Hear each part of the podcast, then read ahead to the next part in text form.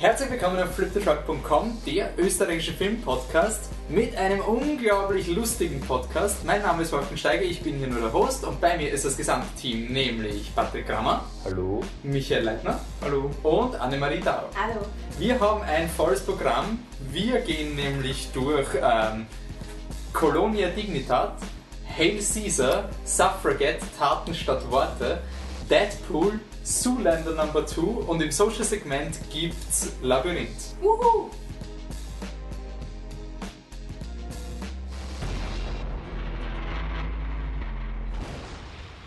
Zoolander Number 2 ist unser Hauptfilm. Ja, Zoolander Number 2 und Deadpool würde ich sagen, sind die großen Filme heute. Das ist gut, weil wie ich mal Zoolander, äh, ich habe Zoolander 1 vor kurzem gesehen und das ist ja ein relativ großer Kultfilm. Da bin ich drauf gekommen, ich, ich mag ihn einfach überhaupt nicht, beziehungsweise ist mir absolut wurscht. Und da wollte ich fragen, habt ihr auch sowas? Also Deadpool ist sowas ähnliches, Ir- irgendwas, was in einer Kategorie ist, die euch einfach nicht interessiert und die alle anderen so super finden, aber euch einfach am Arsch vorbeigeht? Gibt's Aber jetzt nicht auch? negativ, also Nee, überhaupt nicht negativ, einfach so ein, ja, schön, dass er da ist, aber er, ist halt, er ist halt da, aber ich, ich krieg von dem Film einfach gar nichts.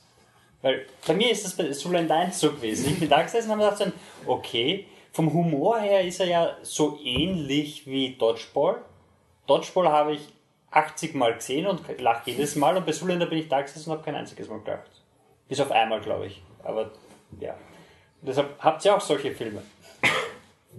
Ja, es gibt Filme, wo man irgendwie außen vor bleibt. Bei mir war das vor, vor Weihnachten Krampus. Haben wir gesehen, wir haben nicht drüber geredet. So, ja, ich glaube, der hat schon seine Qualitäten, aber bei einem Ohr rein, beim anderen wieder raus, da bei einem Auge rein und dann machen die Augen zu. Also nicht, einfach, wo ich gar nicht die Zielgruppe bin. Ähnlich geht es zum Beispiel bei den Fast and Furious Filmen, die ja manche im Podcast Ja, sehr schätzen. stimmt. So, okay, aber äh, verstehe auch, was dahinter steckt, nur hm, irgendwie gibt es nur wenig. Anne, was Marvel. gibt dir wenig? Marvel. Alles von Marvel. Alles. Alles von Marvel. Außer X-Men, oder?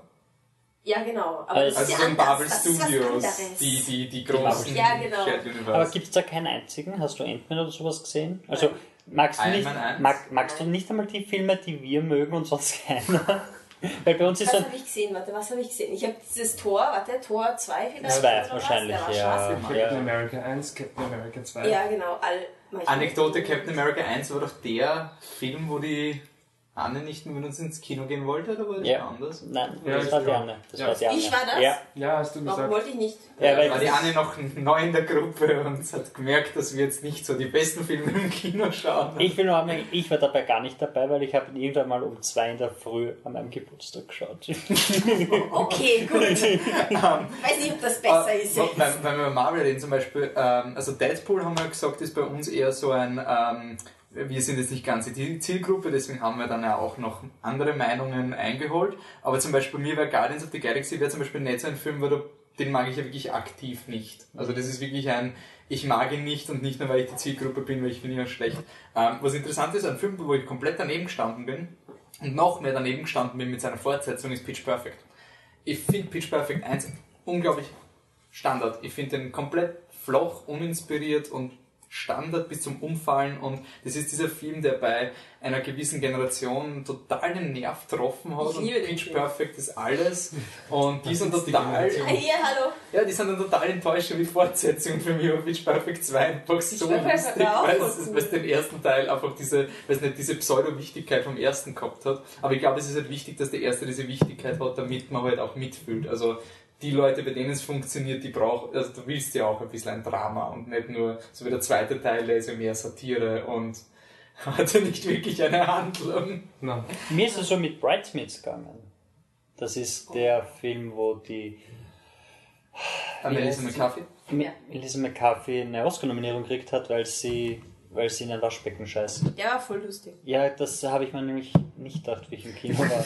Ich habe, das ist, ich weiß nicht, ob es an mir liegt, aber ich wollte sowohl von Guardians of the Galaxy wie auch von Bridesmaids und von Deadpool einfach nur unterhalten werden. Und keiner der drei Filme hat es wirklich geschafft. Ich meine, Bridesmaids war das Schlimmste, weil der hat zwei Stunden gedauert, es war kein einziger Lacher drinnen. Für mich ist er wirklich so ein. Oh. Ich fand den lustig, ja. Ähm, Vor allem der Kotze-Engel hat dir gefallen, oder? Nein, das, war Das das ist war Pitch Perfect das ist Pitch das Perfect, nicht. Pitch Perfect. Entschuldigung, Entschuldigung. Beste Szene. ähm, ja, ich, ich gebe noch eine Breitseite. Django Unchained. Ich finde den Film sowas von. Aber den, den, awesome. den, den magst du ja auch aktiv nicht, oder? Der geht da ja wirklich auf den Nerven. Ja, stimmt. Okay, äh, Minions zum Beispiel. Minions ist wirklich Ja. ein Film. Ja, ich weiß, er ist unpackbar, unnötig und alles. Und das ist aber irgendwie schon so, ja, keine Ahnung. Und ein Film, wo ich wirklich wütend war, bin nicht, weil der Film so furchtbar ist, aber weil er wirklich so eindeutig nicht die Zielgruppe ist. Und die Zielgruppe mag ihn, ist King's Speech. Das ist so, es gibt eine gewisse Zielgruppe, für die ist King's Speech absolut perfekt. Und die sind dann total entrüstet, wie man so einen großartigen Film nicht toll finden kann. Ich habe mich so oft rechtfertigen müssen, warum ich nicht der Meinung bin, dass King's Speech ein toller Film ist. Und seitdem Es- besuchst du ja. deine Großmutter nicht. Nein, nein, das war, nein, interessanterweise, das waren Gleichaltrige. Wirklich? Also das waren wirklich so, ich gehe selten ins Kino, aber jetzt schaue ich mir mal wieder einen guten Woody Allen Ja. Film Das an. ist die Diskussion, die ich mit meiner Filme. Tante habe. So, die Immer- Leute- King's Speech ist immer ein Streit mit meiner Tante, weil sie, sie wird immer, der Film ist so toll und ich so, es würde dich nicht interessieren, wenn es ein normaler Mensch wäre, der stottern wird. Stottern! Komm später, Stutterer. Ah, oh, im nächsten Podcast. Nächsten Podcast. Ich war trotzdem happy. Jetzt hacken wir nicht auf. uns merken. Wir sind ja ein positiver Podcast. Ähm, was sind die Dinge, habt ihr irgendwelche Filme, wo ihr nicht die Zielgruppe wart und dann überrascht wart, dass der Film recht gut angesprochen hat? Also, Also erst, erst äh, vergangenes Jahr, das Jahr, das ja noch nicht so lange vergangen ist, also auch vor recht kurzer Zeit, habe ich einen Film sogar zweimal gesehen, wo ich nach Trailern einfach Zielgruppe gesagt hätte, nie im Leben. Und das war äh, Verstehen Sie die Belliers und jetzt gar nicht, weil, äh, weil ich ähm, Familienkomödien so furchtbar finde, aber das ist ein Film, der will halt einfach lieb sein. Das ist seine Hauptdings, ich bin lieb und harmlos und nett. Und genau diese Art von Film mag ich, ohne dass ich sie jetzt furchtbar finde, mag ich überhaupt nicht. Die kann ich gar nicht ausstehen. Das ist ein Film für mich, der hat irgendwie einen Nerv getroffen und äh, wenn ich ihn sehe, taucht er mal voll, obwohl ja, der eigentlich gar nicht zu mir passt. Der will mir da einfallen. Ich weiß nicht, ich habe nur, ich weiß nicht, mit Western kann ich eigentlich nicht so viel anfangen. Und als ich The Good, The Bad and The Ugly gesehen habe, das, den fand ich voll cool. Und vielleicht würde ich, wie heißt der andere berühmte? Once Upon a Time in the West, also spielen wir das Lied vom Tod. Ja, genau. Vielleicht Oder würde mir das auch Handvoll gefallen. Vielleicht, aber ich glaube eher nicht. Aber also, das, das, aber das ist das Einzige, was mir eingefallen ist. Also ich glaube, bei mir gibt es sowas nicht so wirklich. Du hast vorher nicht, deine Meinung und dann bleibst du das. ja, ziemlich. Ja. Ähm, ich weiß gar nicht, das Einzige, was mir einfällt, ist so eine Kategorie, die immer an mir vorbeigeht, sind Katastrophenfilme. Da habe ich noch keinen einzigen, wo ich sage, boah, das ist gut. Ich meine, ich habe, ich, wie ich klein war, hat es mal die Volcano. gespielt und da habe ich halt geweint, weil ich weiß nicht, der Hund wird zurücklassen oder das Baby stirbt oder so irgendwas. Also sowas ist halt so, hm? Titanic? Nein. Magst du auch nicht. Ähm, nein, kein Fan. Und sehe ich auch weniger als Katastrophenfilm, als eher als Liebesfilm, der dann Ja. eh, Die eh letzte Stunde. aber auch lange nicht mehr gesehen. Aber- Mountain Tide ist der Killer-Vulkan. aber ich muss sagen, das sind, das sind auch so Das Sachen, es gibt auch einen Haufen Filme, die, die, die ich einfach zum ersten Mal gesehen habe in einer Zeit, wo, wo, wo es einfach nicht passt hat. Also Titanic in einem Bus nach Deutschland, wie ich acht war oder sowas und die Mädchen haben sich Titanic angeschaut, wir sind hinten gesessen und gesagt, buh, Titanic, niemand mag Leonardo DiCaprio Ja. und sowas und davon erholst du dich halt auch sehr selten. Aber irgendwelche Filme, die du magst, obwohl du es nicht mögen solltest, Ich lass weiß sogar einen, den er mag, obwohl er nicht Zielgruppe ist. Ähm, ich würde sagen, ähm, Fast Six mag ich, obwohl ich nicht zielgruppentauglich dafür bin. In Our Stars, ja, den finde ich okay, den finde ich. Obwohl, ja, ich bin, ein, eindeutig nicht die Zielgruppe für ich bin alter Romantiker. Ich bin ein ziemlicher Romantiker? Romantiker. Ich bin ein ziemlicher Romantiker. Ja, wenn wir schon Fast and Furious sind, dann muss ich sagen, Fast Five war eine ziemliche Überraschung. Ich, ich habe vorher mit dem Franchise irgendwie hat mich nie interessiert. Ich habe es halt nur geschaut, weil Neustadt, Alter, schaut man sich halt Fast and Furious an und den fünften Teil wollte ich mir eigentlich gar nicht anschauen, weil es eher so ja, Richtung Proletenfilm ist und das ist für mich noch eine der größten Überraschungen, die ich überhaupt mal beim Film schauen gehabt habe. Kann auch sein, dass manche nicht meiner Meinung sind, aber der Film ist eindeutig ein 5 von 5. also, da da gibt es nichts zu rütteln. Fast and Furious ist ja nichts exzellent. Ähm, Ich meine, in unserem Fall könnten wir ja auch wirklich einfach Superheldenfilme nehmen und dann Dark Knight oder die Nolan-Trilogie verwenden, weil abgesehen Ja, davon gibt es relativ wenige, wo man Aber wir wirklich sind doch, also du und die, Patrick und die sind, du sind eher das Team, also die, die Zielgruppe, die promoted wird, wenn Superheldenfilme rauskommen, oder? Naja, Also, wahrscheinlich. Gut, das Ja, stimmt das bei dir in Fast Furious auch. Aber das stimmt bei mir dann mit den Superheldenfilmen, weil ich bin, glaube ich, nicht die Zielgruppe für Superheldenfilme, aber ich liebe X-Men und die, Ja. die Dark Knight-Sachen liebe ich auch, also von dem her, das schon. Ein Film, der, weil du gesagt hast, das ist dein, dein, dein überraschendes Filmerlebnis. Ich, ich glaube, ein, ein, ein Film, Filmerlebnis, wo ich einen Film besser gefunden habe, als nicht nur ich, sondern alle, die ihn mir zeigen wollten, gedacht haben, ist Starship Troopers. Eine oh ja! Ja, das ist Action-Satire, die mir einfach nicht gefallen kann. Ich liebe diesen Film. Ich finde den Siehst du, großartig. bei mir geht es in die andere Ähm, Richtung. Sowas müsste mir gefallen, aber es tut's nicht. Nein, Dir der müsste nicht Starship gefallen. Troopers Der müsste nicht gefallen. Doch, der, doch Ich eigentlich verteidige schon. diesen Film mittlerweile bei Familienessen. Also es ist wirklich Ja, so das weit stimmt. gekommen. Ähm, ich finde, ich Es ist eine coole Familie, wenn sie Starship Troopers kennt. Ja, Okay. aber sie mögen ja nicht, dass Ja, es so cool ist. Horrorfilme bin ich eigentlich auch kein großer Fan, aber sowas wie The Conjuring oder sowas hat mich dann doch, oder die Others sind dann Sachen, die, die man positiv aufstoßen. Alle finden, alle finden, dass Midnight in Paris das große Woody Allen Comeback ist oder sag mal, Leute in meinem Umfeld, gewisse Leute, die vielleicht keine großen Woody Allen Fans sind, finden den voll okay und ich mag ihn überhaupt nicht, obwohl ich der Woody Allen Fan bin. Das wird auch so ein, da passt das nicht ganz zusammen vorne und hinten. Okay. Äh, Frozen hat mir auch sehr gefallen, obwohl es Mir heute nicht. sehr kitschig und übertrieben ist. Nee. Gut. Ja, das sind, ah, okay. Äh, ich habe keine Überleitung parat, Anne. Was ist der Film? Colonia Dignitas. Ja, sagen wir mal, es ist nicht so nett wie Frozen, ne? Sehr gut. Und Kinder werden missbraucht in dem Film. Also, sagen wir, es ist eine wunderschöne Überleitung Also, jetzt. doch. Mit Frozen. Also, Colonia Dignitat, wunderschöner Untertitel, es gibt kein Zurück. Deutsche Untertitel sind das Beste. Von äh, Florian Gallenberger, der 2001 einen Kurzfilm Oscar gewonnen hat. Und geschrieben hat auch der Florian Gallenberger und Thorsten Wenzel. Und es ist eine Europä ein europäischer Geschichtsthriller, aber es ist trotzdem eine Mischung, au- äh, Mischung, eine Mischung aus Fiktion und ähm, reeller Geschichte. Und zwar geht es um ähm, Chile 1973 und der Daniel, gespielt von Daniel Brühl, ähm, ist ein Deutscher, der in Chile die Sozialistische Partei total unterstützt und da ist gerade voll die äh, Aufbruchsstimmung.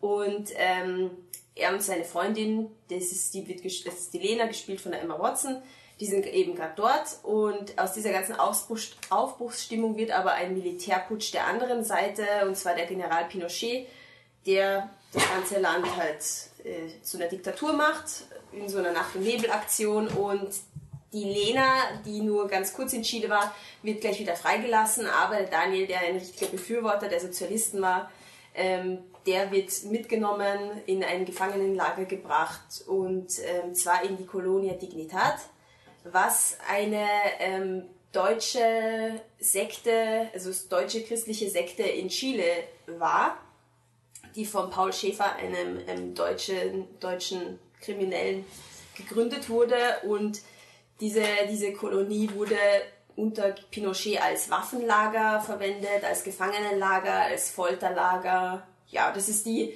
das ist quasi der reelle Teil der Geschichte. Also dieses Lager gab es wirklich, den Paul Schäfer gab es wirklich. Ähm, nur die Geschichte von Daniel und, und Lena ist eben erfunden. Und die Lena, um das auszuführen noch, die Lena, die geht in diese Kolonie freiwillig, quasi sie tritt ein, um den Daniel eben zu finden und ihn zu befreien. Ähm, was kann man sagen über den Film? Er ist wahnsinnig, wahnsinnig, wahnsinnig spannend. Also hardcore spannend. Das hätte ich nicht erwartet, weil, am, weil wenn man sich den Trailer anschaut, denkt man sich, es ist irgendwie so eine Historien, ein Historienfilm mit Liebe halt zwischen den beiden und es wird irgendwie auch der schaut ein bisschen nach Fernsehen aus. ja, ja, voll, voll, voll. Aber das ist es überhaupt nicht. Also es ist absolut ein Kinofilm. Ähm, es ist wirklich so spannend und das Ding ist, ist einfach dieses klassische spannend von wegen, schaffen sie es oder schaffen sie es nicht? Wird sie enttarnt, weil sie tut, sie tut ja so, als, als würde sie halt aus christlichen Gründen in diese Kolonie kommen. Also sie sagt natürlich nicht, ich gehe jetzt den Daniel befreien. Und es ist eben dieses, ja, wird sie enttarnt und kann sie dann fliehen? Und es ist halt eine irrsinnig bewachte Kolonie. Also es ist mehr wie ein Gefangenenlager für die Leute, die dort leben. Ähm, dann ist es sehr subtil, was die ganzen Missbrauchssachen angeht, die dort passieren. Also es ist, dieser Paul Schäfer ist einfach ein wahnsinniger Pädophiler. Von Michael Nyquist gespielt, sehr, sehr, sehr gut gespielt, also überhaupt nicht übertrieben. Ähm, und es gibt, es wird eben angedeutet, was dort alles passiert. Also es ist nicht arge körperliche Züchtigungen und eben Missbrauch und so weiter. Aber man sieht es halt nie. Also wenn es angedeutet wird, wird es in einem anderen Zusammenhang so angedeutet, dass du halt genau weißt, was dort alles passiert, aber du siehst es nie und das ist schon, also das finde ich gut auf jeden Fall, weil man könnte hier total voyeuristische äh, Sache machen und halt alles genau zeigen. So schaut euch diese Orgesekte an und wie die alle prügeln und so. Ähm, also es ist angemessen grausig, das, was dort passiert, aber trotzdem siehst du nicht alles. Das ist gut. Ähm, es ist eine super Mischung, Miss, schon wieder, Mischung aus Fiktion und reeller Geschichte. Also man könnte ja sagen, man nimmt diese fürchterliche Sekte und macht dann halt voll den Thriller draus, aber es passt. Also es ist respektvoll. Man hat nicht das Gefühl, es wird irgendwie ausgebeutet, das ist dieses Thema. Negativ kann ich nur sagen, dass die Emma Watson echt keine gute Schauspielerin ist und das ist mir bis jetzt irgendwie nicht wirklich aufgefallen, aber in dem Film sind halt alle voll super. Also der Daniel Brühl ist super, der, der Nyquist ist super und sie ist halt, sie hat halt irgendwie vier Gesichter. Zwei davon sind verbissen, eins ist grantig und eins, wo sie schmachten schaut. Das gibt's auch noch. Ich finde, sie ist Das ist halt- Medium. Ich finde sie nicht schlecht, aber ich finde sie. Also, in, Also in, finde ich. in dem Film, du, du, die anderen sind so richtig Charakterschauspieler, sie gehen so richtig, also du, würdest dir jetzt nicht andauernd Daniel Brühler, das ist Daniel Brühl, guckst du. Aber bei ihr, das ist Emma Watson, guckst du. Man könnte mal eine. Abhandlung, Abhandlung über die ungerechte mediale Darstellung der Schauspielertalente von Kristen Stewart und Emma Watson schreiben. Ja. Weil Kristen Stewart ist talentiert, gut, gell? eine richtig, richtig gute Rollen. Vielleicht nicht viele, aber sie hat welche. Ja. Aber sie kommt ja langsam auch irgendwie raus, weil die Ja. Kristen Stewart arbeitet. Aber ja, ihr also long, schon. long time wird die Kristen Stewart einfach Sicher. besser da wegkommen. Schon, aber Sie aktuell ist es so, die Emma Watson ist jetzt schon die ernstgenommene Schauspielerin eigentlich. Ja, schon. Doch. Schon irgendwie. Aber es ist halt so Schauspiel beliebt. äh, Schauspielerin weiß nicht, beliebt auf jeden Fall, weil sie halt Harry Potter hinter sich hat und weil sie dieses äh, He for She Ja, mit der ja UN zusammen macht und sich da ziemlich, ziemlich engagiert, aber so schauspielerisch, ich finde es auch interessant, dass sich Ich ist immer eine- total kleine Filme aussucht, weil Ja, Regression hat sie davor gemacht und jetzt eben... Ich finde, sie ist aber fast schon eine Art Publicity-Schauspielerin in meinen Augen. Also Ja. sie ist immer so, sie wird dann bei, sie unterstützt dann solche Projekte irgendwie. Ist halt unglaublich schwierig, genauso wie es George Clooney ist. Versuche mal George Clooney nicht mehr als George Clooney zu sehen, Ja, das, das ist, das ist sehr schwierig. Ja, Okay. also ich würde sagen, er ist, ähm, warte, ist empfehlenswert das zweitbeste. Also unsere Re Nein, erklären wir unsere. Hörer wieder so, aus. Also okay. wir haben, wir haben furchtbar, wir haben lauwarm, wir haben empfehlenswert, wir haben sehr gut und ganz, ganz selten exzellent. Okay, ich würde sagen, er ist sehr gut, ja. Okay. Doch, doch, also ist sauspannend.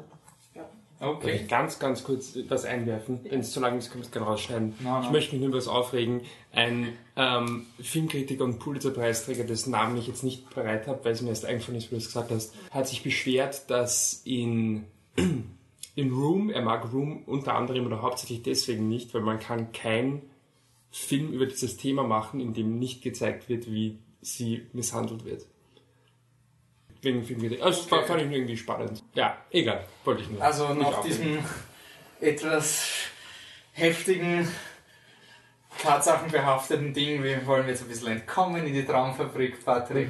Was gibt es Schönes in Hollywood zu erzählen? Halte uns auf. Joel und Eve Cohn haben einen neuen Film rausgebracht. Die Kult-Regisseure hinter Big Lebowski, ähm, A Serious Man, No Country for Old Man, No Country for Old Man, ja, so viele Man.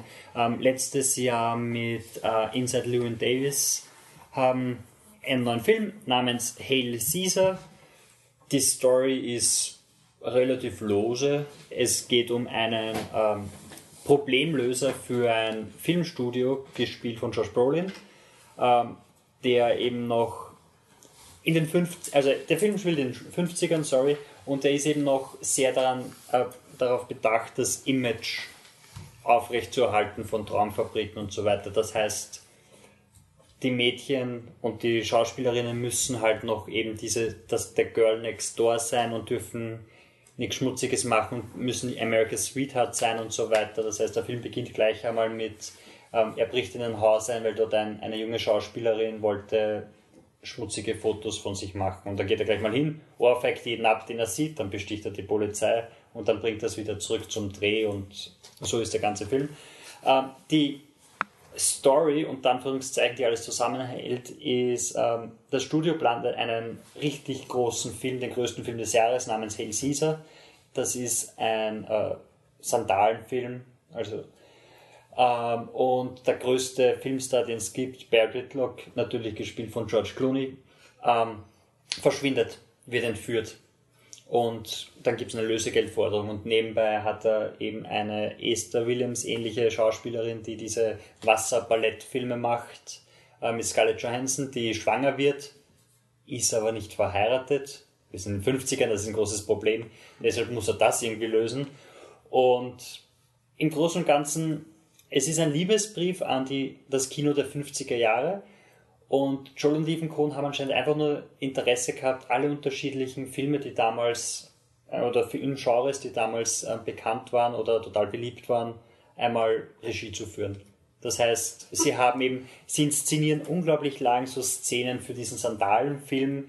Äh, Roger Deakins ist der, ist der Kameramann und der für für jeden unterschiedlichen Film, den sie da durchnehmen, hat er unterschiedliche Kameratechniken und so weiter. Das heißt, unglaublich schön anzuschauen, unglaublich super, einfach nur, wenn man sich da zuschaut und sie toben sich aus und machen da einen Sandalenfilm und da drüben drehen sie mal kurz einen Western. In der Mitte haben sie dann so einen Kunstfilm, in dem Ralph Fiennes der, der Regisseur ist, der einen Schauspieler vorgesetzt kriegt, der nicht reden kann, weil er vom Western kommt, so eine kleine John Wayne-Verarsche. Und er ist einfach nicht spannend im Vergleich zu Kolonie Dignitat, weil es kommt nicht Spannung auf, es sollte Spannung aufkommen, wenn dann der Bert Whitlock, also George Clooney, einfach in einem Raum sitzt und alte Männer sitzen da, die sich als kommunistische ähm, Drehbuchautoren entpuppen, die halt mehr Geld wollen, weil es ist doch total unfair, dass das Studio so viel Geld bekommt und sie halt nur ihren Lohn. Und dazwischen gibt es dann wieder eine, eine ewig lange Szene, in der Channing Tatum als Seemann in einem homoerotischen Stepptanz hm. ausbricht, der ultra super ist wieder mal. Und dabei singt er halt drüber, wie scheiße es ist, dass er, wenn sie jetzt am nächsten Tag dann auf der See sind, dass dort keine Mädels gibt. Singt er, während er irgendwelche Genitalien im Gesicht hat. Was? Er, er nimmt einen Typen so und, und, und, dreht ihn so verkehrt, dass, oh. ah. dass quasi so, so dessen Beine bei seinem Kopf sind. Nein, sie haben alle ihre Seemann-Uniformen an, das auch was für sich hat. Jetzt nicht über Genitalien reden, weil keine echten zu sehen sind, okay? Anfängerfehler, tut mir leid. wirklich. Ähm, auf jeden Fall, ja, sie haben ihren Spaß und wenn man zuschaut, hat man auch seinen Spaß, weil es taucht auf einmal Tilda Swinton in einer Doppelrolle vor als Zwillinge, die für irgendeinen Schundplattel schreiben und die große Story haben, die sie am nächsten Tag rausbringen. Also sie, sie können George Clooney interviewen und dann passiert dort ein bisschen was und dann denkt er sich, wie wäre es, wenn, wenn Scarlett Johansson ihre Tochter einfach oder ihr Kind einfach zur Adoption freigibt und dann eine Woche später selber wieder adoptiert, damit sie quasi wieder gut dasteht und solche Sachen. Du siehst einfach da und hast einen breiten Grinser drauf, findest die Bilder super, findest die Szenen leibern, Spannung ist nicht da, aber du hast einfach eine gute Zeit für die zwei, zwei Stunden, die der Film dauert. Also was Bewertung? Ähm, für mich ist er ein sehr gut. Man muss, ich meine, natürlich, wir große Kinofreunde, wir haben halt auch ein bisschen was davon, wenn du so, einen typischen West, so eine typische Western-Szene sitzt, wo, siehst, wo dann der Hauptdarsteller zum Singen anfängt und dann hört man halt, dass eindeutig ein anderer drüber singt. Und er ist einfach wirklich lustig. Mhm. Du, du, gehst halt, darfst halt nicht reingehen und dir jetzt eine, eine lustige Geschichte rund um diese Entführung vorstellen, weil die ist in fünf Minuten durchgespielt in Wirklichkeit. Aber alles an rund um Atom ist einfach humorvoll.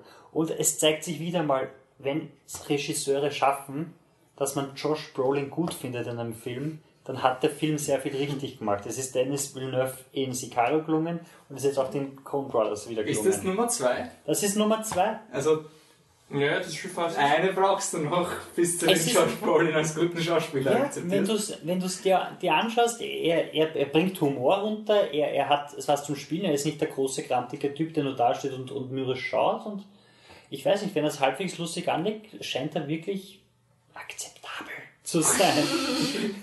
Aber ja, ich mag den Film. Okay. Ich würde man, glaube ich, sofort noch einmal anschauen. Passt.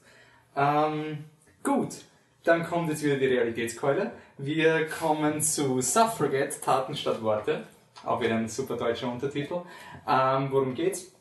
Es ist ein Historiendrama um die titelgebende Suffragette-Bewegung. Ähm, Film spielt 1912, wo eben diese Bewegung in England um das Wahlrecht der Frauen ähm, gekämpft haben, nachdem sie jahrelang einen stillen Protest gemacht haben.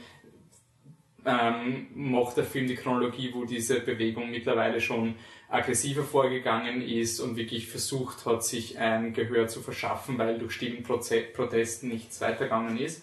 Ähm, das alles wird erzählt aus der Geschichte von äh, Maud Watts, das äh, ist die Carrie Mulligan. Äh, die ist in einem Wäschereibetrieb gemeinsam mit ihrem Mann, dem Sonny, dem Ben Wishaw. Und ähm, was das Drehbuch macht, äh, also das Drehbuch wurde geschrieben von Abby Morgan, ist, dass sie jetzt den Charakter von Maud Watts, der komplett fiktiv ist, langsam in diese Suffragette-Bewegung hineinführt und man sozusagen zuerst von außen die Bewegung kennenlernt und dann alle Stadien mit der Maud durchlebt. Und weil die Maud eben ein äh, erfundener Charakter ist, kann sie sozusagen all diese Erfahrungen machen, ohne dass jetzt diese verpflichtende und dann ist das historisch wichtige Event passiert. Die Events, die historischen passieren, die Maud ist dann auch irgendwie immer so dabei, aber so, dass es jetzt nicht wirkt, das würde sie hineingeschrieben werden in Tatsachen, sondern sie ist halt eine von diesen Leuten. Und ähm, ja, der Film arbeitet es eigentlich sehr gut auf und lässt einen extrem mitfühlen mit diesem ganzen Ding. Und ähm, ja, man musste gleich mal hervor, also ich habe es eh schon erwähnt, das Drehbuch von dem Film macht eigentlich einen Großteil der Arbeit, dass dieser ganze Konflikt irgendwie logisch ist und nicht dieses klassische Historiendrama mit A nach B und jetzt das und das und das und das ist die Moral am Ende von der Geschichte. Ähm, die Performances von Carrie Mulligan ähm, und ähm, Helena Bonham Carter äh, sind sehr gut, sehr, sehr, also sehr spitzen Performances in der Mitte. Uh, der Ben Wishaw als Mann ist ziemlich cool, weil er sehr understated eingesetzt wird, weil ähm, was der Film sehr gut macht, ist, dass er am Anfang irgendwie zeigt eben die sozialen Missstände in diesem Wäschereibetrieb, es zeigt die Motivation für diesen Anspruch auf das Wahlrecht und er zeigt halt, wie gefährlich schnell ähm, so eine Partnerschaft von Verständnis zu Grant auf was sagen eigentlich die Leute und was dann eigentlich die, die, die tatsächlichen Opfer sind, wenn man wirklich sagt, man, man wirft sich da jetzt irgendwie in diese Bewegung hinein. Und was den Film dann für mich wirklich hervorkommen hat, war das Zusammenspiel zwischen dem zentralen Charakter von der Carrie Mulligan und dem Inspektor Steed, gespielt von Brandon Gleason, ähm, der einfach für mich das, das den Film einfach gemacht hat, weil es ist, es ist leicht, meine politische Geschichte zu schreiben, A, B, und dann haben sie ihr Ziel erreicht, alle sind glücklich, sonst irgendwas. Und was dieser Inspektor ähm, Steed macht, ist, dass er wirklich diese Frustration vom Status quo einfängt. Er ist wirklich der Systemerhalter und er macht es aber nicht, weil er böse ist. Er ist nicht dieser Mustache-Twin, oh, diese Frauen, die haben nichts verloren, sondern er ist wirklich, er kann das alles rechtfertigen. Er weiß zu jedem, er, er weiß, er sieht diese Suffragette-Bewegung halt wirklich als Sekte, die ähm, Mädchen ohne, ohne Aussicht einspannen und dann rekrutieren und für Gewaltakte ähm, verwenden. Und er hat am Papier auch recht. Und das macht der Film so super. Es geht ungefähr nach der, nach der Hälfte vom Film geht es nicht mehr um Frauenwahlrecht, also exklusiv um Frauenwahlrecht, sondern es geht, ist wirklich eine Abhandlung über, wie entstehen Gruppierungen, wie entstehen gewaltbereite Gruppierungen und ich meine, wir vom ganzen Team sind jetzt der Meinung, dass das Wahlrecht der Frauen jetzt mal nicht so eine schlechte Idee war, würde ich jetzt mal ganz, ganz mutig postulieren. Und Damit das, verlieren wir uns. Und das, äh, ja, das, das mal Gott sei Dank. Nein, aber das heißt, es wäre so leicht gewesen, den Film ganz, ganz ultra positiv darzustellen. Und der Film bringt halt genug Shades of Grey rein. Also er, er, er erklärt dir, warum die Leute dieses machen müssen, warum das die letzte Ausflucht war, wenn du hörst, ja, wir haben seit 50 Jahren stillen Protest und irgendwie tut sich nichts und dann kriegst du den Brandon Gleason vorgesetzt, der hat wirklich Status quo und alles, was ihr macht, so, ja, bewegt euch in den Rahmen des Gesetzes. Und da gibt es einen guten Satz, ähm, wo ein Charakter sagt, ähm, you want me to respect the law, then make the law respectable. Und das ist irgendwie so dieser, dieser Drive vom Film. Und ja, also er, er lebt vom Drehbuch, von den Performances, die Regie von Sarah Gavron, die hat vorher nur Filme gemacht, also ich habe keinen ihrer Filme gekannt. Äh, Abby Morgan hat vorher Iron Lady und Shane gemacht. Ähm, und ist vielleicht auch nicht ein Film, wo ich so die Zielgruppe bin. Ähm, weil am Poster ist Meryl Streep und es ist ein Historiendrama über Frauenbewegung und denke mir, yay, super. Meryl Streep ist Gott sei Dank nur drei Minuten im Film. Es hätte mich nicht gewundert, wenn sie eine Oscar-Nominierung dafür gekriegt hätte. Also sie spielt die Anführerin von der Suffragette-Bewegung, die Miss Pankhurst, und sie tut fast gar nichts. Äh, aber es ist die Meryl Streep. Und sonst ist der Film ziemlich cool. Ich muss noch vorwarnen, es gibt die, diese Frauen werden als Terroristen gebrandmarkt und auch eingesperrt. Und es gibt, und das macht mies, also ich kann Bodysplatter und Blut ist kein Problem, aber Gefangenenbehandlung ist für mich total arg. Das ist etwas, wo ich komplett fertig bin. Und wenn dann ein Hungerstreik kommt und die Leute werden deswegen zwangsgefüttert, dann das ist extrem ungut inszeniert. Also es ist wirklich eine Szene, die so extrem ungut im Vergleich vom Rest ist und das würde als Warnung reingeben. Also es ist nicht tralala Historiendrama, es ist teilweise sehr eklig. Der Film ist ein sehr gut bei mir, ganz leicht, den wir jetzt schon zweimal gesehen dann. Und ähm, was ich schon auch noch sagen will, es ist, er hat ein paar so Comic-Momente, wo er ein bisschen die eben schon so Standarddrehbuch, Historie, äh, sexuelle Belästigung am Arbeitsplatz und so, wie mache ich das jetzt, dass Charaktere sehr scumbaggy sind. Aber ich finde, der Film rettet sich dadurch, dass viele andere Charaktere, eben besonders der Brandon Gleason, diese Grauschattierungen haben. Und der Film hat extrem subtiles Make-up und das würde ich einfach hervorheben, weil ich es fast vergessen habe und ich habe nur eine Notiz geschrieben. Es gibt wirklich einfach, man sieht am Rücken von der Carrie Mulligan hin und wieder so Narben vom Wäschereibetrieb, aber es ist nie dieser Shot auf drauf. Man sieht einfach, wenn sie sich das anzieht.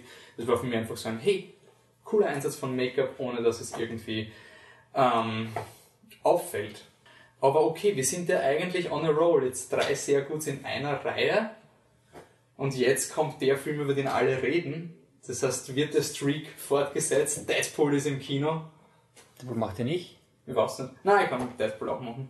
Ähm, Deadpool ist ein Marvel-Film. Hallo Anne. Hallo. Aber es ist vom Studio, das uns X-Men gebracht hat. Also nicht von Marvel Studios.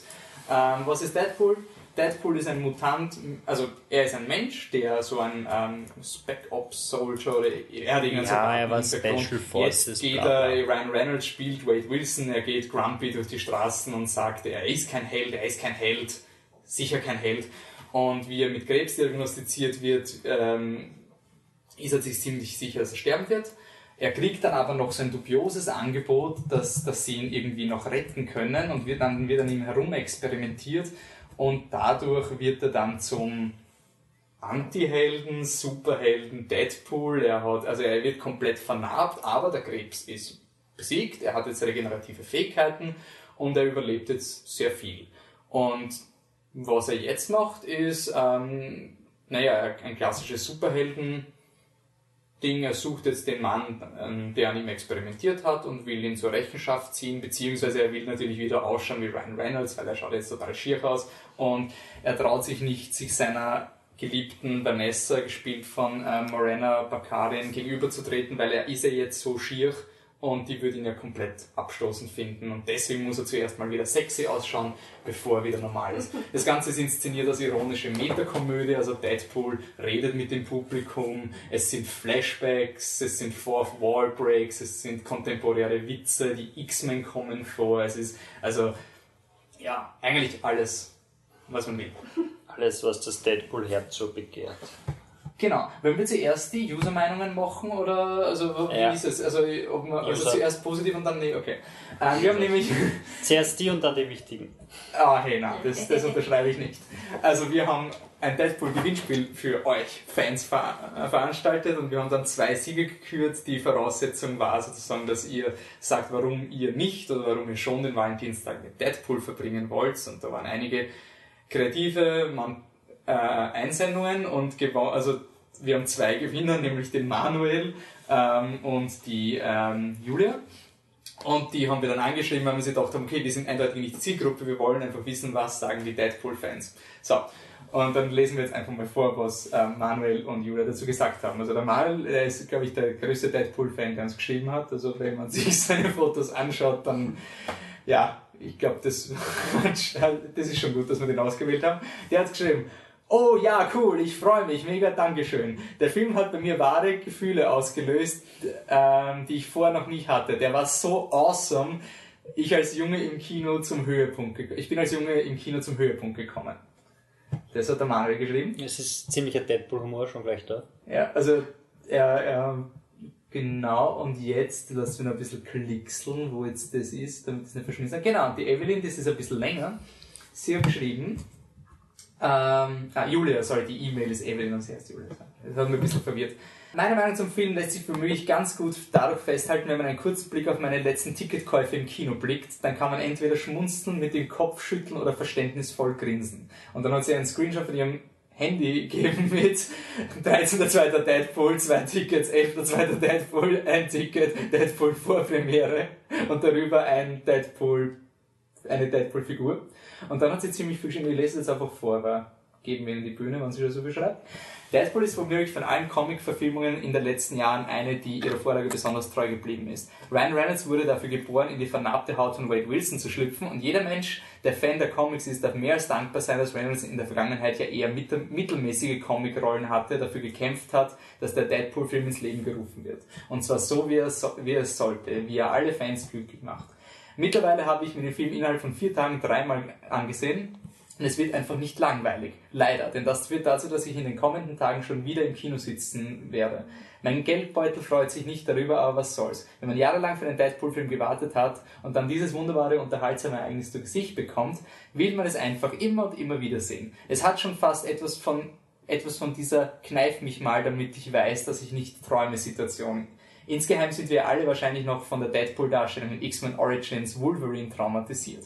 Ryan Reynolds hat mit diesem Deadpool-Film dafür gesorgt, dass der Charakter so gezeigt wird, wie er, all die, wie er es all die Jahre verdient hat. Der Wolverine-Film, ebenso wie Ryan Reynolds, Ryans frühere Rollen, Klammer zum Beispiel Green Lantern, Klammer zu, tauchen im Film immer mal als kleine Anspielung auf. Er scheint die schlechte Behandlung von Wade auch noch lange nicht vergessen zu haben. Wer jetzt nicht zu den eingefleischten Fans zählt und vielleicht bis vor kurzem noch nie etwas von Deadpool gehört hat, muss aber keine Angst haben, dass zwei Stunden mit kleinen Insiderwitzen gefüllt sind die man nicht, äh, die man nicht versteht. Der dunkle verdrehte Humor von Wade wird definitiv kein Auge trocken lassen. In der Deadpool-Vorpremiere, die ich besucht habe, wurde über jede noch so kleine versteckte Anspielung gelacht. Da hat sich definitiv gezeigt, dass das Kino von, den, von der ersten bis zur letzten Reihe mit Deadpool-Fans gefüllt war, die, wie ich, Jahre auf diesen Moment gewartet haben. Gelacht wurde trotzdem in jeder Vorstellung, immer und viel. Die Leute haben lauthals gelacht, immer wieder vor Begeisterung geklatscht. Ich weiß nicht, wann ich das letzte Mal einen Kinosaal verlassen habe und so viele glückliche Gesichter gesehen habe. Die auch zig Minuten nach dem Film noch an der Bushaltestelle standen, noch immer über den Film lachten und gemeinsam dann plötzlich Lieder von Wham angestimmt haben. Okay, also das war ein sehr langes, sehr detailliertes Review. Danke an äh, Julia Manuel für die Rückmeldung. Und ja. Freuen wir uns einfach einmal, dass der Film bei den Fans so gut ankommt. Ich meine, das ist doch ja. immerhin was Gutes. Und wie gesagt, im Vergleich, also was, was, was mir bei Deadpool, warum, also der Film ist ja bei uns beiden ein Lauwarm, weil ja. wir gesagt haben, wir sind nicht die Zielgruppe irgendwie. Aber was bei Deadpool bei mir jetzt ist, warum er mir, er ist egal im positiven Sinne, weil es ist jetzt nicht so wie bei Guardians of the Galaxy, ich weiß, ich reite sehr viel auf den Film rum, aber so wirklich ein Film, wo die Studie gesagt hat, der ist so verrückt, so verrückt und so riskant, aber so was wir da riskieren, und dann siehst du den Film und denkst dir, mm was ihr da riskiert habt. Wahnsinn. Und Deadpool war wirklich riskant. Also der Film ist seit Jahren, hat Fox herumgeeiert, wollen wir den, ist das richtig? Das Drehbuch hat es schon Ewigkeiten gegeben, ich glaube seit 2010 oder so ist der Film, ist das Drehbuch geschrieben gewesen und der Ryan Reynolds hat, wie auch in dem E-Mail rausgegangen ist, er hat dafür gekämpft. Sie haben dann dieses ab 18 R-Rating auch bekommen, was auch der erste X-Men-Film ist. Es kriegt also auch alles, was marketingtechnisch nicht gemacht wird und man hat wirklich nicht gewusst, dass dieser Film erfolgreich wird. Dass Deadpool jetzt auf dem Weg ist, der erfolgreichste X-Men-Film überhaupt zu sein, also ist erfolgreicher schön. als X-Men, das wird schon passt, ist halt irgendwie so, wow, und es war wirklich ein, ein Risiko, was das Studio gemacht hat. Es war im Februar, wo Filme hingeworfen werden, um zu sterben.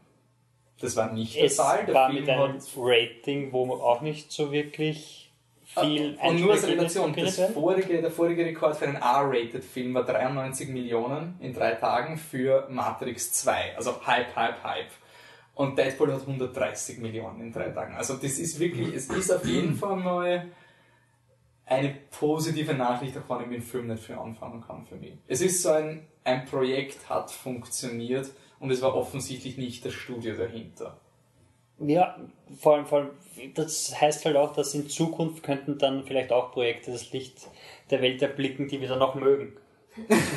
das ist halt. Also du meinst, so ein Hunger Games hat Twilight, also Twilight hat Hunger Games ermöglicht, also für mich jetzt. Ja, ja, voll Idee her. sowas. Weil das große Gegenbeispiel für Deadpool war halt lange Zeit Scott Pilgrim vs. The World, ein Film, der unglaublich leibend ist, wo es auch eben Internetpetitionen gegeben hat und alle wollten den Film unbedingt sehen und dann hat man ihn gemacht, so wie ihn die Fans wollten, dann ist er rausgekommen und keiner war im Kino und das war ein unglaublicher Flop und dass es jetzt halt... Ich habe bei Deadpool mit genau dem gleichen gerechnet. Also wie Ja. Deadpool so diese Online-Präsenz gehabt hat, habe ich mir gedacht, okay, das ist der nächste Scott Pilgrim, wo wieder, genauso Kick-Ass, ist ja auch Vollgas abgesandelt.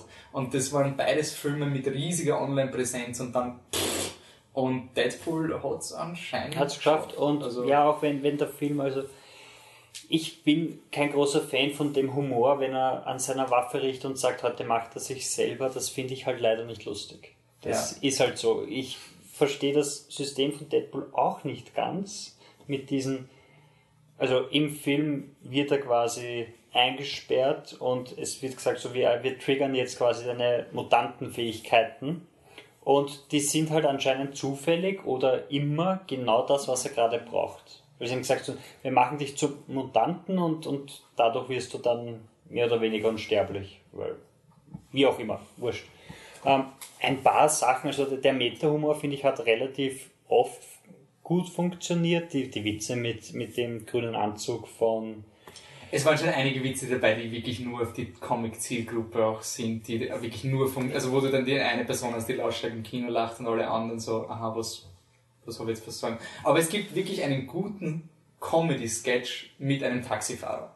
Der wirklich einen, da habe ich extrem viel gelacht. Also ich bin im Kino gesessen und der Payoff von dieser Taxifahrer-Storyline, wie das dann zusammentrifft, das habe ich wirklich lustig gefunden. Ich, ich habe auch, auch so, ähm, viele Witze, finde ich, landen eh. Aber, Aber es ist aber. dann, es ist halt ein Problem. Man, man spürt auch, was auch noch positiv ist, man spürt auch, dass sie anscheinend wirklich geschafft haben, den Film zu machen, den sie machen wollten. Ich finde, ich find, da- das, das kriegt man irgendwie mit, dass da jetzt nicht so, nicht wie bei Fan Forstig, wo dann irgendwas reingeschuhert wird oder sonst was, sondern man merkt so, das wollten sie machen. Warum der Film dann mit so einer unglaublich schlechten Action-Szene endet, ist dann halt wieder was anderes. Ja, also man muss schon sagen, also alles, was Deadpool jetzt besonders macht, ist halt irgendwie, er zeigt halt mit, mit Finger auf andere und lacht sie aus und eigentlich ist er aber genauso Teil von diesen Dingen. Also er macht sich lustig über Konventionen. Der, der Wade sagt zu seiner Freundin, ich will dich unter der oberflächigen von Hollywood promoteten Hülle kennenlernen, was halt, ja, nobler Versuch, volle Kritik an den Superhelden, weil normalerweise lernt man die Frau nicht kennen. Man lernt sie auch nicht wirklich so großartig viel kennen und am Ende entführt der Bösewicht seine Freundin und am Ende kämpfen sie in einem riesigen CGI-Setpiece und, und es ist halt alles genauso wie in jedem anderen Superheldenfilm. Also es ist für mich nicht so wie Kick-Ass, Ja. der halt wirklich das Genre auch geändert hat und manchmal andere Dinge gemacht hat, sondern er, er ist wirklich einfach Er ist Iron Man, wie, der sagt, was er jetzt macht. Du hast eine crazy Action-Sequenz am Anfang, die dir geleakt ist. Höchstwahrscheinlich sogar von Ryan Reynolds selbst. Das hat er schon augenzwinkernd irgendwie mehr oder weniger zugeben, dass das er war. Und dann hast du wieder den Flashback am, äh, Flashback am Anfang, wie alles passiert ist, und dann wird halt die Freundin entführt und er muss gegen den großen Bösen kämpfen. Und währenddessen sagt er halt die ganze Zeit, indem er in die Kamera schaut, sagt halt, jetzt passiert das und oh, ist das nicht so wie immer, aber es ist ganz anders, weil ich sage euch jetzt, Und das es ist so das Und das Problem, ist weil halt es, sagt, es gibt so Witze, wo zum Beispiel ein Charakter wird und sagt, ja, geh mal rüber, das könnte den Plot weiterbringen und so. Das ist halt irgendwie so lustiger Meta-Humor. Das Problem ist, alles, was er macht, ist halt wirklich Standard.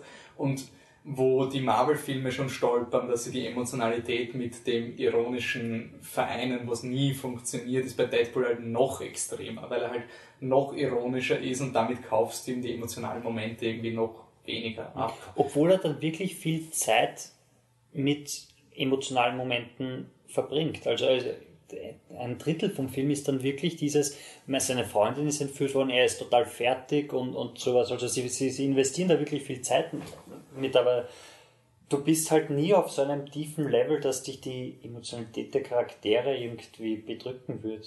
Ja.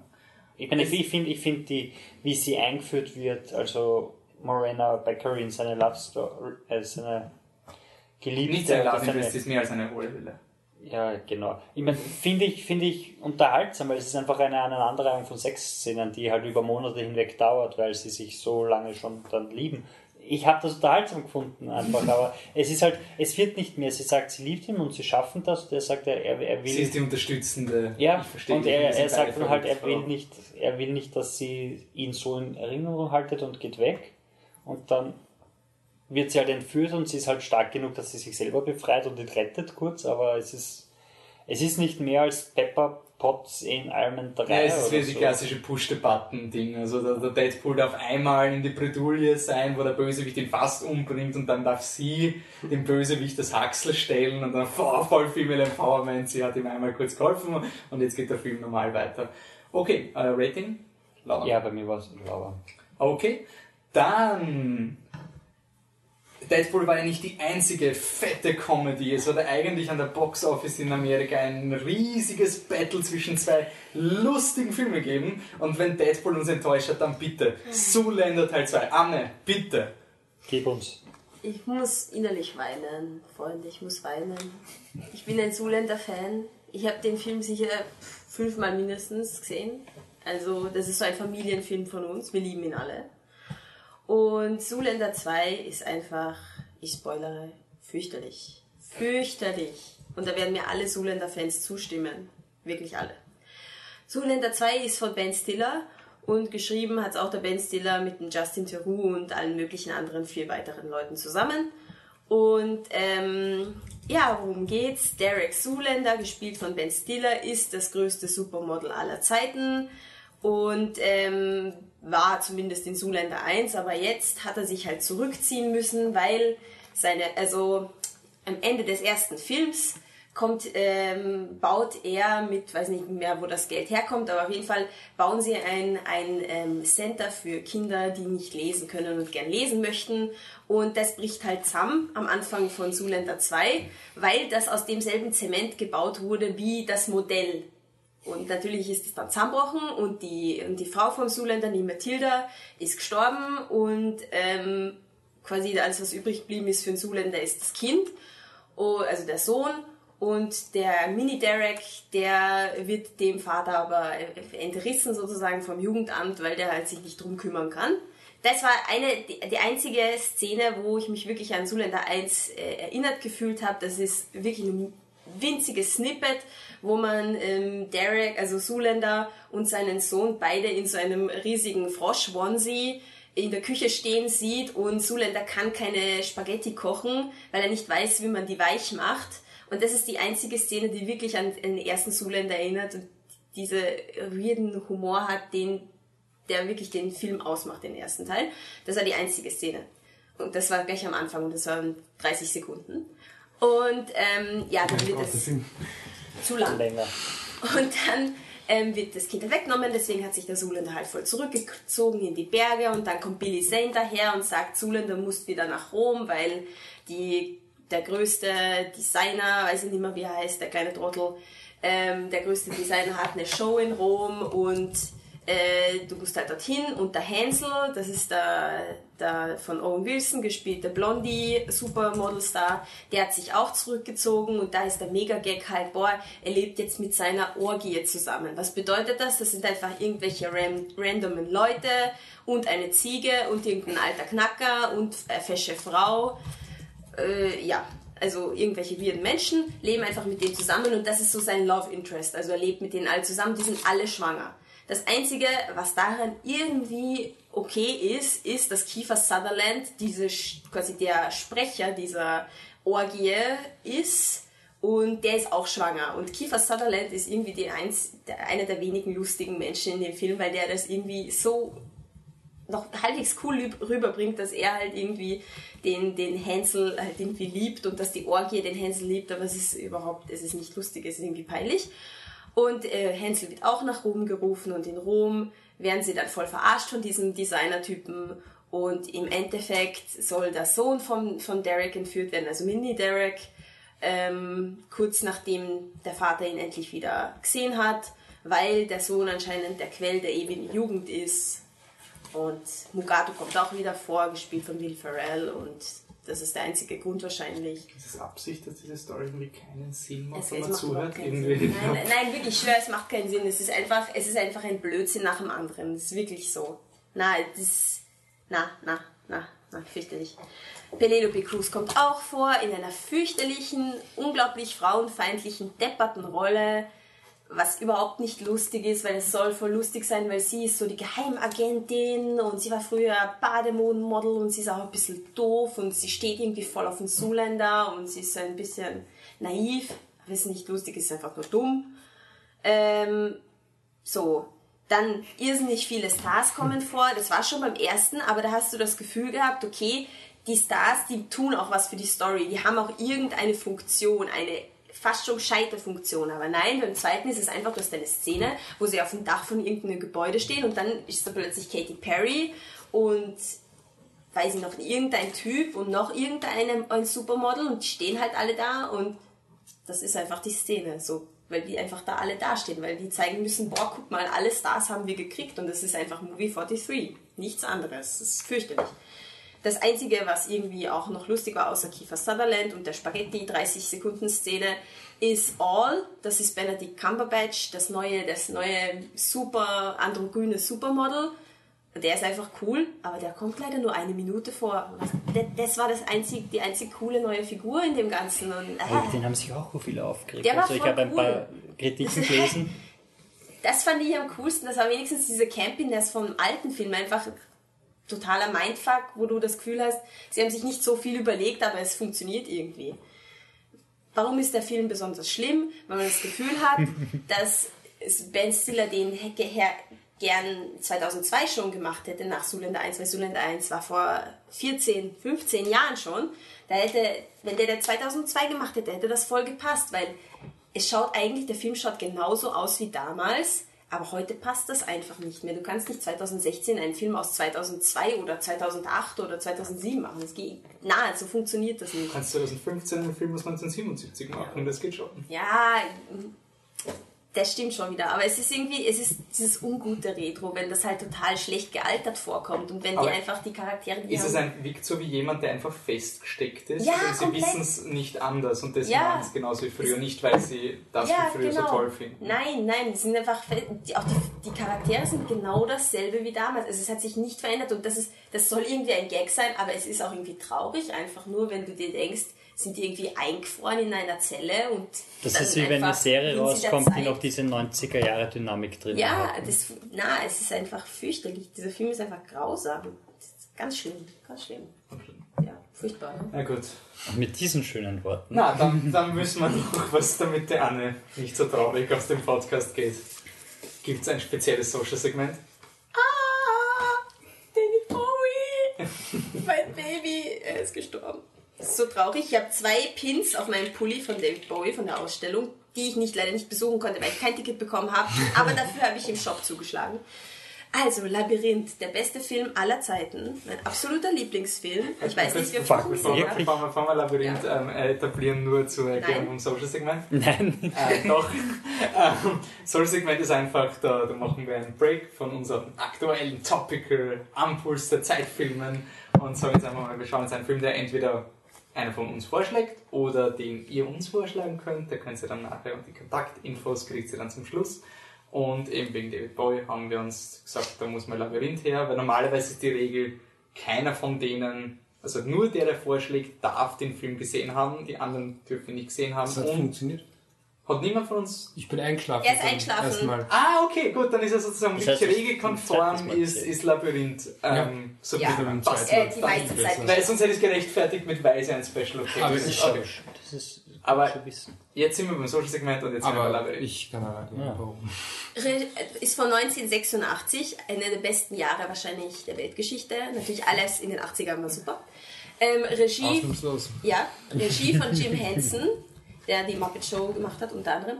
Äh, Drehbuch von Dennis Lee, Jim Henson und Terry Jones. Wenn ich mich recht erinnere, ist Terry Jones von Dings, oder? Na, wie heißen denn die lustigen Engländer? Monty Python. Ja, genau. Ich denke schon, ich denke schon. Aber vielleicht sage ich auch ein Blödsinn. Dominik, wenn du zuhörst, schreib uns. Wir werden das recherchieren. Recherchiert es. Also, Ich will nur sagen, im, die Anne hat recht, 1986 ist wirklich der beste Film überhaupt rausgekommen, nämlich Aliens die Rückkehr von James Cameron. Also 1986 war wirklich ein gutes Jahr. ich, ich, ich weiß es wegen Labyrinth, aber ja. Auch. ja, wir haben alle, okay. Carrie Jones ist ein Monty Python. Ich danke, Ja. ich danke. Also, jetzt das Wichtige wieder. David Bowie spielt, spielt nicht David Bowie, sondern Überhaupt nicht, der verschwindet in seiner Rolle. total, er singt auch überhaupt nicht oder so. Das ist eine echte Frisur gewesen, oder? Nein, äh, ganz. da bleiben wir mal flott, bevor wir da. Also, ähm, ähm, Sarah, gespielt von Jennifer Connelly, ist ein, äh, ich weiß nicht, 16-jähriges, 15-jähriges Mädel, das so in seiner Traumwelt ähm, lebt ein bisschen und in so einer Märchenwelt und muss eines Abends wieder mal auf ihren kleinen Bruder aufpassen und ist halt ur, urzach genervt davon, Pubertät und alles und sagt, ähm, dass eben immer dieses, dieses Labyrinth-Märchen sich äh, liest und da geht es um so einen, den Goblin-König und dieser, dieser Koboldkönig soll halt das Kind jetzt mitnehmen und sie ruft das so raus und bitte nimm den mit. Na, der, der Koboldkönig hat sich halt verliebt in die Sarah und nimmt halt das Kind wirklich mit und da, sein, da sie das natürlich sofort bereut, dass sie ihren kleinen Bruder geopfert hat sozusagen, will sie ihn zurückholen, hat 13 Stunden, um das Labyrinth, diese magische Welt sozusagen zu schaffen, also durch das Labyrinth zum Schloss zu kommen und dann kriegt sie ihren Bruder wieder zurück. Und auf dem Weg durch das Labyrinth kommen, also man muss dazu sagen, es sind solche, ähm, es ist auch ein Puppen, also es sind Puppen im Film, sozusagen solche Art Muppet Ein Show. Jim Henson, Jim, Jim Henson, Henson. Creature, Creature Shop. Genau. Irrsinnig viele Puppen, also ihr bester Freund sozusagen im Labyrinth ist eine Puppe, also alle, alle ihre Freunde sind Puppen, so sagen wir es einfach so wie es ist. Ja, Von der Optik nur als Referenz, weil ich schaue gerade, ähm, kann man sich vorstellen, was man gesehen hat. Ähm, Jim Henson hat auch gemacht äh, Teenage Mutant Ninja Turtles, äh, Dinosaurier, also die Mhm. Ja, ja, ja. Die Dinos. herrlich. Habe ich vor kurzem was ähm. Muppets natürlich, ähm, und Harry Potter Creature Effects und solche Dinge. Ja. Also wirklich ganz bekannt. Ich vergieße jetzt sicher wahrscheinlich einen wichtigsten neben Labyrinth. Also gibt's viel, Ja. muss ich mal sagen. Genau, das ist immer die Story. Und ähm, immer mal wieder gibt's äh, Gesangsszenen, die irrsinnig cool sind, weil die Songs von David Bowie sind natürlich deswegen. Und ja, also der Film ist einfach großartig. Warum? Wegen der Musik. Die Kostüme sind ein Wahnsinn. Einfach 80er Jahre Galore. Es ist wirklich der, die Frisur von David Bowie. Oh mein Gott, ich hatte selber mal so eine Frisur. Mehr unabsichtlich als sonst was. Aber gleichzeitig habe ich mich ein bisschen gefreut drüber. Ich habe mich oft so geschminkt wie David Bowie. Geniales Make-up. Und ähm, man Den sieht seinen? Spazi. In dem seinen Also- mal Ja, kurz. seine Hose. Sorry, dass das die Diskussion, dass die Diskussion in andere Dinge weiter. Was? Es Er geht- hat Hast du seine Hose nicht gesehen? Ja, ja, aber seine Hose, Die berühmte. Nein, Also, Nein. aber Nein. Okay, na hey, hey, du hast Du- dich hast dass man Genitalien, sagt. Also, Vielleicht war es deswegen, weil ich danach The Man Who Fell to Earth noch Das gesehen habe und da sieht man wirklich seinen Spazi. Ja, Also, okay, gut. Also, also nein, er, es gibt die berühmte Tanzszene Magic Dance und da hat er eine ganz, also er hat die meiste Zeit des Filmes eine ganz enge graue Legging an und Aber da sieht man es gut, ja. da sieht man es sehr, sehr gut. Und ähm, das, das macht es auch. Der Humor ist, ist super vom Film, also er ist wirklich wahnsinnig lustig, aber ein bisschen ironisch und so. Und ähm, ja, also was man Negatives sagen könnte. Na, musst du nicht. Das ist dein Nee, Lieblingsfilm. eigentlich, also ich Das ist dein absoluter Lieblingsfilm Ja. ever. Ja, Also- ja, ja, absolut. Mein absoluter Lieblingsfilm. Fertig. Ja. Ich meine, ich, ich, ich will, die, wir haben ja gleich schon öfters diskutiert, ich will nichts unterstellen, aber ich, ich würde schon sagen, der schwebt ein bisschen Kindheit mit, oder? An der Ja, mit- absoluten Verherrlichung. nicht gesehen. Jugendlich, wurscht, Jugend. An dieser Ja, sicher, Verherrlichung des sicher. weil objektiv gesehen ist er nicht perfekt. Na, um Gottes Willen, aber, Aber ich, trotzdem von den ich bin ja- Emotionen her ist es mein Lieblings. Ich habe vorhin schon gesagt, ich bin beim ersten Mal eingeschlafen. Diesmal haben wir es ähm, im, im, im Kino gesehen, weil es gab im Filmcasino eine David Bowie-Nacht. recht schlecht besuchte David Bowie Nacht. Und Alles ähm, Banausen da draußen. eh, ja, vor allem die, die dann wirklich während dem ganzen Film, und das ist keine Übertreibung Ist in keine irgendeiner Übertreibung. Form, den ganzen Film von vor dem Film bis am Ende des Films das Handy in der Hand haben und auf Wikipedia und Facebook gehen. Das ist unfassbar. Egal. Wurscht. Ähm, jedenfalls, ähm, ja, ich habe einfach diesmal, ich war in irgendeiner Art und Weise drin in dem Film. Ich finde, es ist ein Kinderfilm, der genau aus dieser Zeit stammt. Also man merkt klar von der Eule, die im Intro fliegt. Absolut Oh, ja. 80er. Das ist es halt geht nicht anders. nicht irgendwie neu. Du merkst während dem ganzen Film, okay, die Effekte waren gerade in, da kann er noch einen Effekt reinhauen, da gibt's irgendwelche Puppen, die mit ihren Köpfen balancieren, weil das können wir halt gerade. Aber ich finde, er hat Charme, also für, ich, ich finde, er hat Charme und ähm, sogar eine ganz ordentliche Portion davon. Mm, Das ist ein bisschen gestört, weil diese, diese Struktur, die, also wollten sie, das weiß ich nicht, aber ich, ich habe das Gefühl gehabt, dass sie ein bisschen wie sie auf aus auf 80er halt machen wollten oder auf quasi Nein, auf, das, auf das ist, glaube ich, sehr, sehr klar raus, weil sie haben sogar, wie sie davor aus Bücher, die sie immer wieder im Bild Ja, sind ja. und sowas, also die sind das ist mir gar nicht aufgefallen. Okay. Das ist absolut, weil das ja, ist auch. und es hat halt auch diese ähnliche Struktur wie Wizard of Oz und obwohl ich der größte Wizard of Oz-Fan bin, würde ich sogar sagen, dass Wizard of Oz zumindest nicht schlechter macht, aber diese Struktur, dass sie halt einfach, die Hauptfigur geht halt einfach von Aufgabe zu Aufgabe zu Aufgabe zu Aufgabe und wenn es da halt nicht an jeder Ecke eine wirklich gute Idee präsentierst, dann fallst du halt irgendwann einmal aus. Aber ich fand irgendwie den, den ich fand den teilweise wirklich lustig. Ich Du find, hast gelacht, ich habe dich lachen ja, ja, ich finde die Puppen sind cool. Die Puppen sind auch cool. unter gar keinen Druck.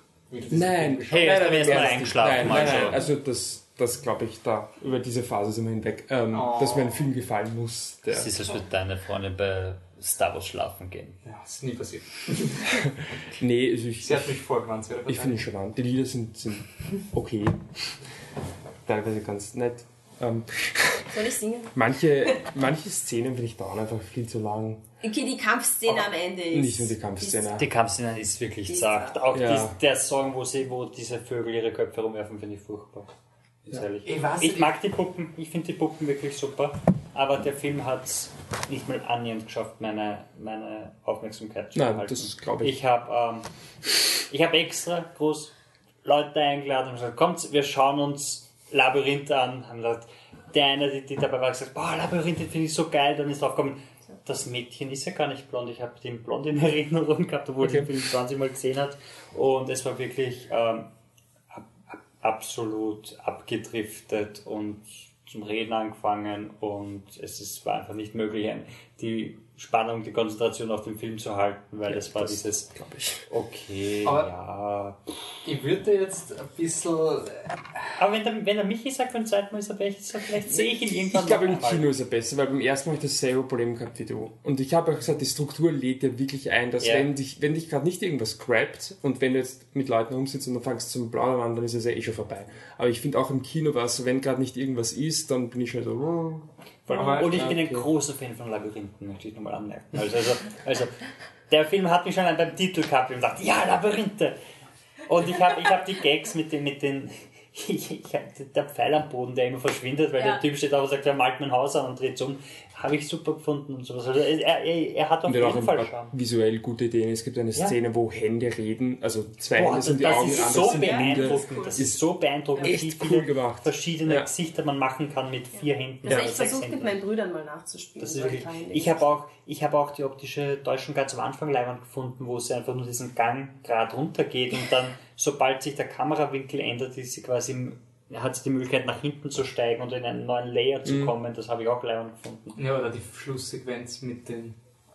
Oh Gott, die, der Treppen. die, die, Oh. die, Die Treppen, ja, die waren cool. Treppen und Das so. Die waren wirklich. Aber- Ja, die Ah, finde ich halt auch zu ja, lang es geht gedauert. Ich- Szene, Ich finde, es ist, es ist extrem schwierig, solche Filme zu bewerten, weil ich habe ihn interessanterweise mit Ewoks Karawane der Tapferen verglichen. Das ist kein qualitatives Urteil, aber es gibt einfach. Willst du uns sagen, was Ewoks Karawane der Tapferen ist? Nie gehört. Ewoks Karawane der Tapferen ist ein Star Wars Spin-off-Film, wo Ah, ein paar okay. Kinder Abenteuer erleben, eigentlich. Ah, ja. Also sie Okay. müssen irgendwie die Eltern retten, das ist die Quest, und dazwischen sind halt unterschiedliche Hindernisse. Und die hängen in keinster Weise dramaturgisch zusammen. Und ich finde, dass man das als Kind irgendwie viel mehr akzeptiert und viel cooler findet, diese sequenziellen Dinge. Und das habe ich aber Labyrinth so cool gefunden, dass halt einfach, dass das zusammen, also wirklich, jetzt kommt mal das, jetzt kommt mal das, und es ist überhaupt nicht gepresst in eine Konvention, sondern Setpiece, Setpiece, ja. oder interessante Setpieces, aber es ist nicht wichtig, dass sie zuerst zu den zwei Wächtern geht, wo der eine lügt und die Ja. wissen selber nicht und so. Und das ist eigentlich egal, du könntest vielleicht den Film komplett umschneiden Ja. und dir wird es nicht auffallen.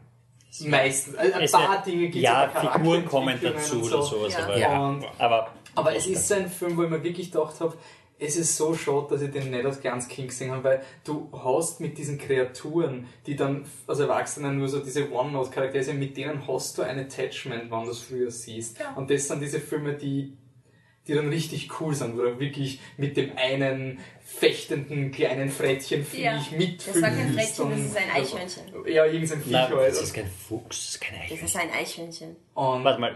Der hat so einen Schweif, so ich nach glaube, das ist ein Eichhörnchen. Ich, ich, ich, ich will nichts. Er hat mich. Kennt ihr die Don Quixote-Serie, diese Zeichentrickserie? Ja. An den hat, hat, hat mich das Das Viech stimmt total erinnert. auch. Aber ich habe irgendwie, Absolut. sein, sein Schweif ist anders. Also, er hat so ein spitzes Gesicht. Ist schon, und, ja. und, Wir werden es recherchieren. Oder? Auf jeden Fall, was, ich- Das was, ja ich, was ich schon cool finde, der Film hat einfach so eine, eine, eine Naivität, eine Ehrlichkeit und eine Selbstverständlichkeit. Einfach, und das beginnt mit dem Opening, wo es ausschaut wie in einem cheesy Prinzessinnenfilm und dann übt sie nur und du denkst, aha, war voll ironisch, eigentlich fast schon modern und gleichzeitig in der nächsten Szene, ohne dass irgendetwas erklärt wird, sind einfach Trolle, die ihr zuschauen und du, das ist einfach so toll, einfach dieser, dass dieser Film sich überhaupt nicht rechtfertigt. Einfach dieses Bam Bam und der, der verliebt sich in sie und der will ihren Sohn, ein Bruder fladern und das ist jetzt Und so und es gibt ich glaube, das keine- ist voll, die, voll 80. Also und das, finde ich halt irgendwie schon cool. und- ja. ist halt wirklich dieser, dieser, dieser energetische die- Drive. Diese erste Szene ist nicht witzig, wo, also sie, das kurze zu etablieren, sie meint halt irgendwie, dass ihr, ihr kleiner Bruder entführt werden soll, das ist irgendwie das, was die Story auch, auch Ja, antreibt. sicher. Und die Trolle, man sieht ja schon, die Trolle, die warten halt auf einen genauen Spruch und sie stehen halt die ganze Zeit so, sag, sag, sag, sag, sag. Ich fand ich wirklich, wirklich lustig. Hab mich dann irgendwie auch so reingezogen. Was ich auch cool fand, ist, dass speziell am Anfang, oder eigentlich generell, was ich cool finde im Film ist, wie unfair er ist, der, Voll. der Hauptfigur gegenüber. Das ist einfach so. Aber das wird am ähm, Ende erklärt, weil David Bowie sagt, er hat eigentlich das gemacht, was sie von ihm wollte. Also er, Ja. Sie wollte Angst vor ihm haben, er war furchterregend und so weiter. Also es, Nein, aber das, Sinn, das ne? ist ja auch okay. Aber ich, ich fand so No. Plot Holes, no Plot Holes. Gar keine. Ich fand's okay, Anne, was so wird aus ihm? Ich, ich weiß nicht mal wieder. Sie kriegt ihn zurück und wird munter, aber, aber was All passiert ihre aus dem Freunde sind Bowie? immer gar bei ihr. Der David Bowie verwandelt sich in eine Eule. Er ist einfach der Koboldkönig weiterhin. Ne? Ah, Also, Nix, der hat, der hat seine. Ja, fünfte das, Also, Minute also zu die Schlacht, gehabt die Schlacht das war ist wirklich zu viel. Jetzt also, macht halt wieder Magic Schlacht ja. die Schlacht ist Die zu Schlacht lang war. und nicht Und so. davor dieses, die, dieser, dieser Furz, so, Der der war auch, ja, Oh ja, ja. Ja, der war cool, schon ziemlich der lang. ist cool, ja. ist Aber ich fand's wirklich cool, wie gesagt, dieses Ich mag ja das, gleich- das rote große Viech da, Lu- Ludo. Ludo. So schier und so knuffig, er Ja, hat mich so an meinen Hund erinnert. So, ihr sagt Aber- jetzt alle was Positives über David Ich wollte nur sagen, dass sie, wie sie, wie sie reinkommt, ist Nein, vielleicht einfach den Satz beenden, dass es cool ist. Bowie. Sag was Positives. Nettes über David Bowie jetzt sofort. Über David Bowie. Ja, singt Sag schön. jetzt was. Ja, du auch? Schick jetzt nette Gedanken ins Universum. Was für eine Beule in seiner Hose war nicht. Sehr gut. Sag was Positives, Bowie. Hat einige Alben gemacht, die noch, Über noch den Film. besser sind als. Äh, Sag was Nettes über ihn. Spaß gehabt. Sag's laut. Er, er hat Spaß gehabt und die Szenen, wo er vorkommt, machen auch dem Zuschauer Spaß. Wir lieben dich, Bowie. So. Na sicher, nicht Ja. unbedingt Ja, für das- den Ja, Film, aber trotzdem. Oder für damit den er das spüren kann. Ich meine, wir haben nachher The Man Who Fell to Earth geschaut, was so ein Ultra-Kunstfilm ist und der war so furchtbar. Das ist grauenhaft. Ich, ich, ich will das nie wiedersehen und d- von mir aus können wir nochmal der Beginn schauen irgendwann. Also Cool. da auf jeden Fall ganz gut ab. Okay, passt. Dann haben wir mal Labyrinth auch abgehakt. Ratings? Oder gibt's nicht? Nein.